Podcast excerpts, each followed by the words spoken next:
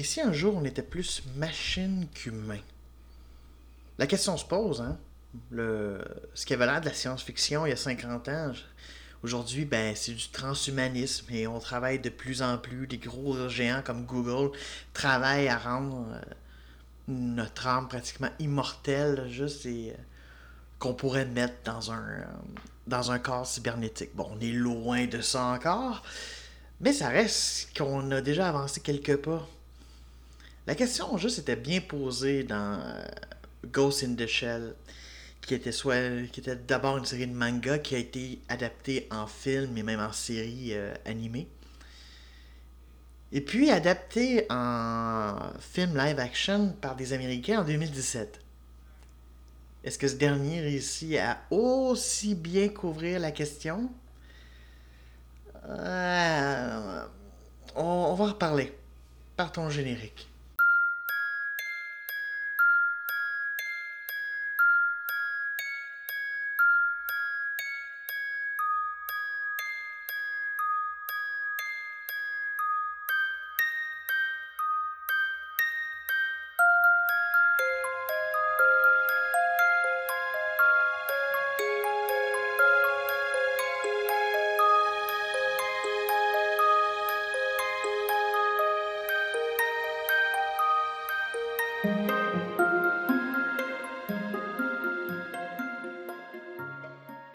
Bonjour, bonsoir, bon après-midi, mesdames et messieurs. Bienvenue Critique en retard. Et oui, en retard d'une semaine.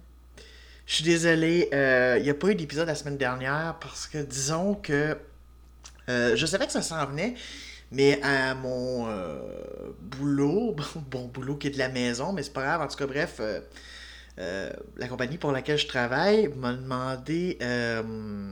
Quand on parle de compagnie, c'est vraiment pas une grosse entreprise. Je veux dire, euh, j'appelle le boss par le- son nom. Tu sais, on se connaît, c'est ça. Donc, c'est une petite euh, affaire Internet. Bref, en tout cas, je, dois travailler juste maintenant pour remplacer euh, une collègue qui est partie en, congé de maternité.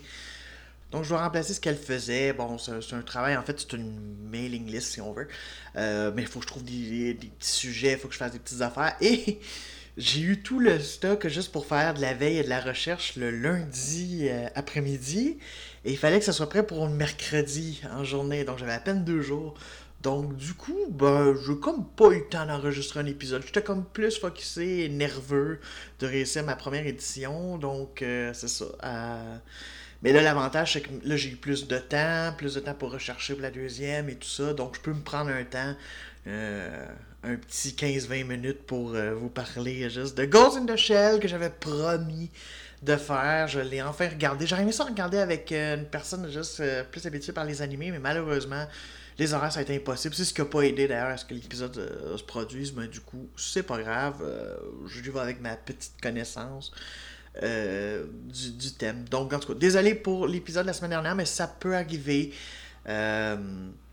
Que, voulez-vous? Faudra éventuellement peut-être que je me fasse une page, quelque chose que, que j'explique, mais j'ai pas encore assez partagé le truc et on n'est pas encore assez pour. euh,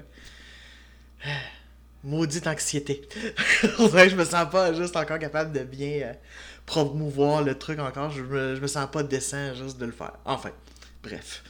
Euh, donc oui, on va parler de Ghost in the Shell, adaptation d'un très classique...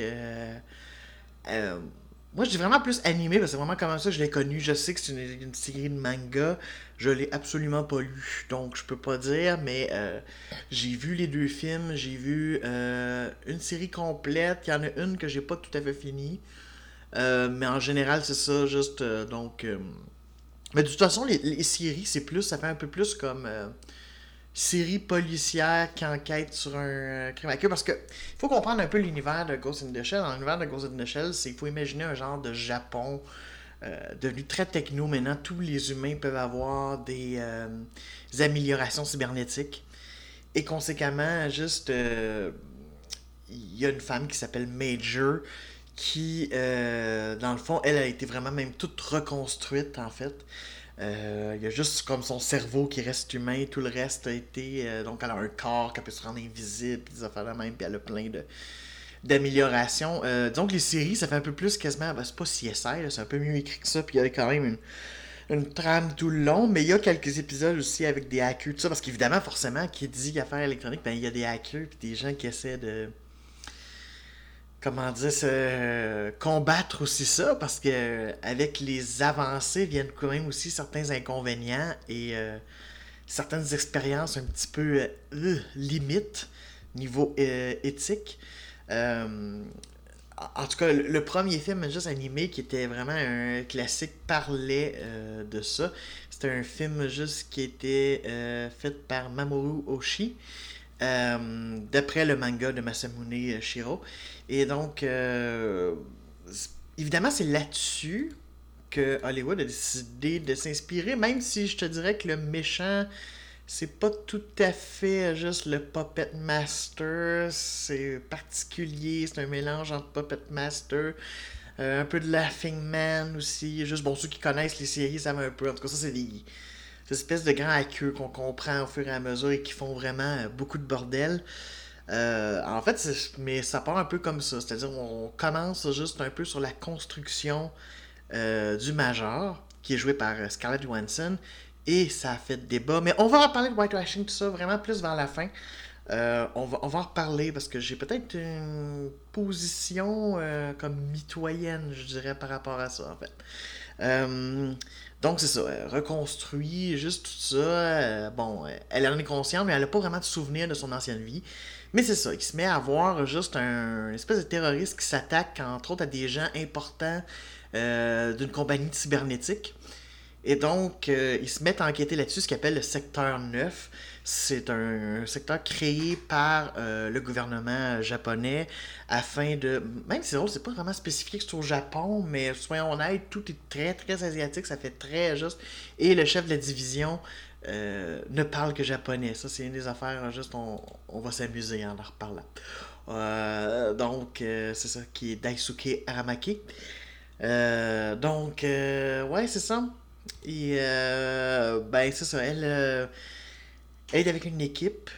Et cette équipe-là, dans le fond, essaie de retrouver cette espèce de terroriste-là qui abat du monde, juste hack des esprits et tout ça. Donc, ça, ça va être une quête là-dessus, mais une quête aussi personnelle pour Major qui tranquillement va commencer à avoir euh, des euh, glitches.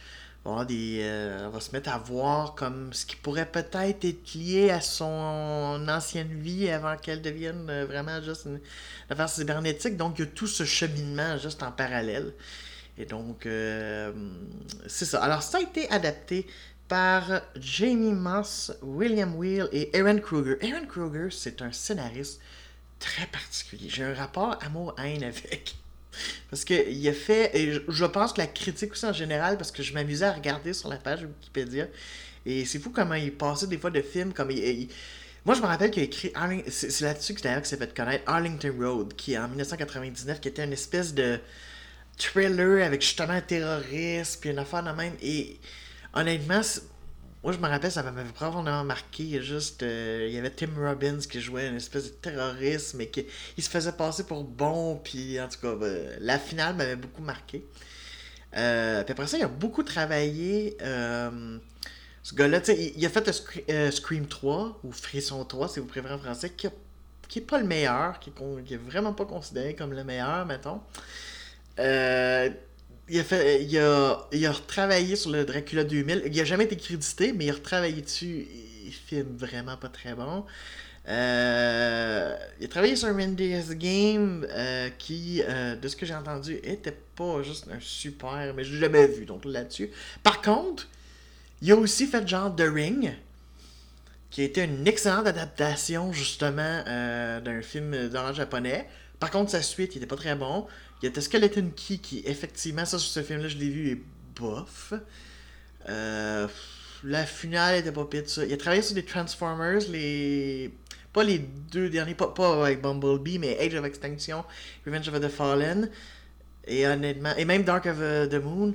Et euh, en fait finalement trois dans le fond. Euh, et euh, ben, les Transformers, de toute façon, ça m'intéresse juste pas. fait que je suis comme. Puis euh, c'est lui juste qui a écrit l'adaptation de Dumbo. Donc je, Fait que vous voyez, c'est comme en dents d'ici aussi. Il avait fait aussi euh, les Brother Grimms de Terry Gilliam, un film très. En tout cas, c'est pas considéré comme le meilleur de Terry Gilliam. Donc, c'est particulier, je, je, sais pas dire. Donc, euh, du, coup, quand j'ai vu son nom au générique, au début, je fais Oh, oh, qu'est-ce que ça va être? Parce que c'était particulier, parce que de ce que j'entendais, pour beaucoup de fans, c'était très mauvais. De, Ghost in the Shell, c'est très mauvais. Mais j'avais euh, des amis qui eux aussi sont, fans juste de Ghost in the Shell, tout ça, mais qui ont vu le film, qui ont dit Ben non, c'est bon et tout. Et donc. Euh, J'étais. Donc, donc, je partais avec ces comme deux avis extrêmes en le regardant. Euh, et je suis mitigé, en fait. En fait, je, suis. Je dirais que c'est ça, c'est. Je dirais que je suis comme la musique du film qui est tellement significative de l'adaptation en tant que telle. C'est-à-dire qu'on sent qu'il y a quand même un désir, en tout cas visuellement, mais Rupert Sanders, euh, il faut le dire, avait fait la fameuse adaptation de Blanche-Neige et le Chasseur. Euh, avec Mr. Stewart. D'ailleurs, ils avaient eu une genre d'aventure on the set euh, sur le plateau. Et, moi, peu importe, je m'en fous de ce genre d'affaires-là. Mais c'est vrai que visuellement, par contre, on s'entend que sur le reste, c'est ça. Mais tu sais, il y avait des, des visuels recherchés. Et là, c'est encore plus. Et tu sens qu'il y a vraiment un désir à certains moments de respecter. Euh, certains visuels très classiques, particulièrement du premier film animé. Euh, entre autres, une ruelle qui est filmée par en bas, puis on voit juste l'hélicoptère qui passe, un avion qui passe, puis euh, ou par en haut, puis l'ombre de l'hélicoptère. Il y a euh, Major qui se bat contre une, personne, juste, elle est invisible, dans une affaire pleine d'eau où on voit la ville derrière c'est bien produit, puis soyons honnêtes, tu fais waouh, c'est quand même, ça, malgré tout, juste, euh, ça donnait bien animé, mais ça peut bien donner en, en, live action. Même le début, avec euh, qui a été beaucoup montré dans les bandes annonces, avec les espèces de, de, robots geisha euh, qui se mettent juste à attaquer. c'est très beau, c'est vraiment juste. Non, c'est ça, tu sais. même le, production design, juste, c'est vraiment intéressant. Les buildings, juste, dans lesquels euh, juste elle va dans, les, dans lesquelles il vit, dans lesquelles les gens vivent. Euh, il y a les, les annonces. Certains, certains ont dit Oh, c'est comme Blade Runner, tout ça. Oui, c'est comme plein de villes euh, futuristes vues. Il y avait ça d'ailleurs dans Ghost in the Shell un peu. Fait que tu sais, c'est pas. Euh, pour moi, je peux pas dire plagiat, c'est malheureusement une vision futuriste que beaucoup de personnes ont. Puis oui, Blade Runner l'a fait aussi. Puis. À un moment donné, juste, forcément, il y a des inspirations. Tu sais. Euh, euh, c'est ça. Mais, mais le problème, c'est que pour moi, la réalisation reste fonctionnelle malgré tout. Alors, avec ce désir de vouloir, c'est comme la musique qui, des fois, sort des thèmes d'ailleurs, des les thèmes juste très euh, puissants du, du, film de Ghost in Shell, mais mis avec une affaire qui est comme, ben, c'est fonctionnel, ça accompagne. Donc, ça amène rien, en fait. C'est, du coup, c'est ça. Donc, ça peut être très intéressant pour des gens qui ont aucun qui, ont aucun intérêt dans le fond dans l'animation japonaise pour qui eux autres c'est comme euh, comprends pas tout ça donc pour eux ben ça peut être une histoire fort intéressante à, à voir puis des visuels assez impressionnants mais euh, en termes de profondeur pof, euh, on manque beaucoup, beaucoup. Déjà parce que énormément de personnages de la section 9 ont pas vraiment de place, alors que même dans le film juste de, Ghost in the Shell, ils ont quand même. C'est sûr que ça reste Major, il y a Batou aussi. Euh, Batou qui est joué euh, correctement, je dirais, par. là, je vais mal dire son nom parce que c'est un acteur danois. C'est Pilou Asbeck. Euh, Joan Philippe Pilou Asbeck, en tout cas, euh, c'est ça. Qui, a joué d'ailleurs juste euh, un Greyjoy juste dans Game of Thrones. qui joue Batou, qui est intéressant. D'ailleurs, on voit un peu pourquoi il y a des. Parce que quand on regarde l'animé, il y a déjà ses yeux cybernétiques, puis ça fait un peu particulier, ça lui donne un look particulier. Et là, ils ont trouvé un moyen de. On le voit avec sans, sans implants. Et pourquoi il se met à avoir ces implants-là, du coup, ça fait un peu moins bizarre. Euh, pour le grand public. Après, je veux dire, à partir du moment où tu, tu, sais qu'il y a des augmentations cybernétiques, pour moi, c'est comme. T'acceptes qu'un personnage est ça, mais bon, je peux comprendre que le grand public. Euh, donc, euh, non, c'est ça, c'est. ça peut être intéressant pour un public qui connaît pas. Ceux qui ont déjà vu Ghost in the Shell, pour moi, il n'y a aucun intérêt. À part essayer de voir, ok, as-tu réussi à faire telle scène? As-tu réussi juste à faire. Ouais, mais. So what? Il, manque énormément de profondeur sur justement toute la question de qu'est-ce qu'un être humain, la question juste technologique. Ah, ils essaient d'en parler, mais t'as l'impression que c'est tellement surface parce qu'il faut tellement aller juste à une prochaine séquence parce qu'il faut pas que ça soit trop. Euh, tu sais, le rythme japonais, les Japonais sont pas obsédés par ce que nécessairement ça aille vite. Hein. Eux, ils n'ont pas de problème que mener un 10, 15, 20 minutes euh, dans un film d'une heure et demie. Euh, ça, il se passe pas tant de choses que ça, ou que ça soit plus. mais dans le cinéma américain, c'est mal vu c'est mal vu. Donc, tu sens juste que, ah, on pourrait aller, mais c'est ça. Euh... Non, c'est ça, c'est ça. Tu sais, tout le monde, ça, Scarlett Johansson est, est correcte. Probablement juste que, tu sais, c'est une de celles, ben, faut dire que comme le personnage, comme ça tourne vraiment autour d'elle, ben, du coup, elle a de la matière, puis on sent qu'elle était quand même juste contente de ça, contrairement à juste à une giga de binoche que. Ouf. Euh, en tout cas, surtout en début de film, j'ai trouvé que Seigneur qui a joué sur le pilote automatique, il n'y avait pas grand chose. Il y a eu une petite séquence vers la fin, dans ces dernières séquences, où là, tu la sens un petit peu plus à l'intérieur, mais c'est pas non plus à se jeter ses murs. C'est pas le plus grand rôle de Juliette Binoche, on va se le dire. Et c'est comique parce qu'ils ont pris Takeshi Kitano, qui est une grande vedette japonaise, euh, acteur, animateur, tout ça, juste pour euh, jouer le chef euh, de la section 9. Et c'est ça. Donc lui, c'est comique parce qu'il ne parle que japonais tout le long. Et tout le monde le comprend tout. Mais il y a nulle part où ça dit Ah, mais c'est parce qu'ils ont un adaptateur dans l'oreille qui traduit. Puis lui. Puis eux, lui, ils lui parlent en anglais. Et il comprend tout aussi. Fait que. oui, on peut deviner que c'est à cause, mais ça fait un petit peu. hey, hey, c'est particulier. Et lui, là, il est sur le pilote automatique. Là. Je, je, je trouve sincèrement, peut-être qu'à la toute fin, parce qu'à un moment donné, il se met à bouger. C'est peut-être pour ça, c'est peut-être parce que la majorité des scènes, il est soit assis à un bureau, devant un bureau, bref, il bouge pas beaucoup. Peut-être que c'est pas euh, engageant, mais mon Dieu, qu'il est sur le pilote automatique. Puis euh, je trouve que pour un personnage aussi important, euh, parce que Ramaki, c'est comme ça, c'est vraiment juste très important. C'est comme la figure de section 9.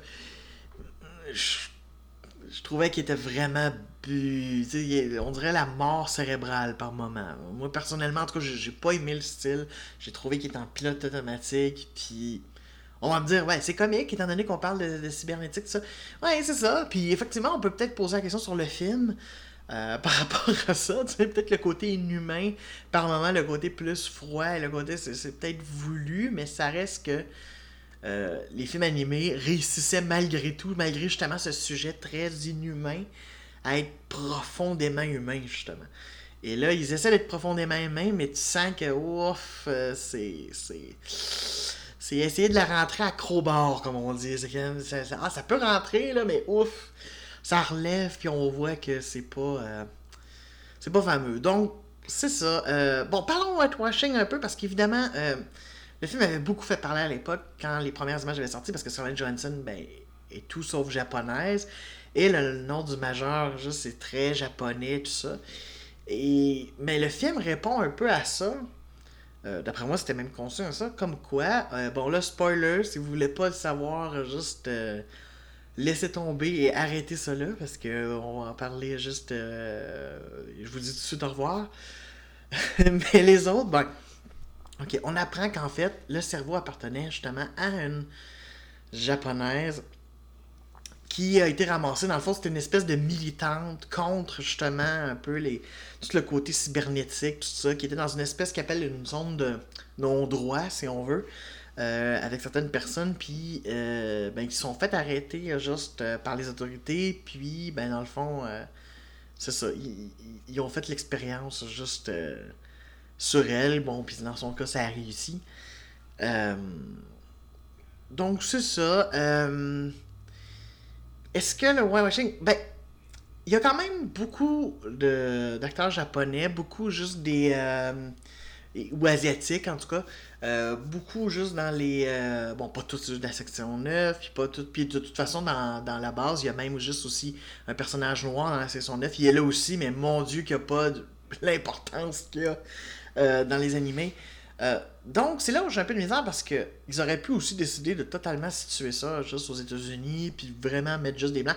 Tu sais, il y, a quand même un chef juste. Sauf que ce qui est intéressant, à la limite, je me demande même s'il n'y a pas une peut-être critique de whitewashing parce que dans le fond, ce qu'on comprend, c'est que des personnages, juste des personnes plutôt asiatiques, plutôt japonaises, ont été mis dans des corps de personnes blanches sont devenues comme froides, euh, tout ça. Alors, est-ce que est-ce à dire que dans le fond, le système écrase des personnalités euh, Non, mais des, personnalités comme euh, asiatiques, quoi que ce soit, pour les mettre dans des affaires blancs et qui soient le plus juste est-ce que c'est un peu ça, peut-être? Là, je pousse peut-être.